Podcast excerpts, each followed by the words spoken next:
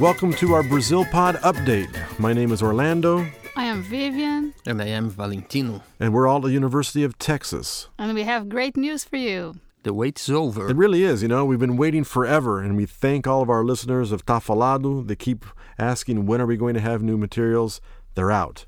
We have a new series called Conversa Brasileira. Então, o que, que é isso, conversa brasileira? What's that? Conversa Well, brasileira. you know, we've got thousands of video clips on our website, but they're all people looking at the camera. And we decided we need people interacting, talking back and forth with each other. And so the Conversa Brasileira is a series of video tapes or video video recordings where the people are talking back and forth to each other. Our first lesson, for example, is let's see. Adoro cachorros. Right. I love dogs. We've got Michele and Denise meeting in the park. They're talking about dogs. And so we get to see how they take turns when they talk, those false starts, how they ask questions, answer questions, how they talk over top of each other, that sort of thing. So, Vivian, what else is part of Conversa Brasileira? Yeah, on that videos, you can also find the transcript and translations of what people are saying, as well as uh, pop-up commentaries and new thing, which, by the way, I really like these pop up commentaries. It's, it's like director commentaries when you buy DVDs, which I love. My wife hates, but I think they're really cool.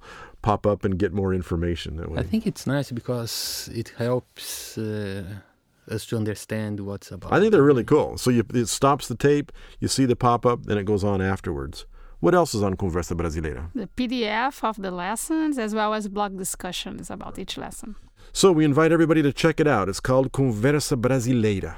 And what else you can find in Brazil Pod? Well, what we've done, we've made a Brazil Pod site, which like a central location for everything we do here at UT. And so the Brazil Pod not only has a Conversa Brasileira, but we've got our Tá Falado lessons, our É Isso Aí, that's the blog we have for student projects.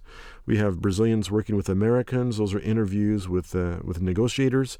And we have the Portuguese communication exercises, those are like 200, 300 video clips of people talking about day to day things in Portuguese. This is all part, by the way, of the Texas Language Technology Center that we call TLTC. Some call it TILTC. Come and check us out. Just do a little search on the word Brazil Pod. Clica e começa a se divertir. Batucar no chão, sem pena, batucar no chão, sem dó, batucar no chão, morena que chão.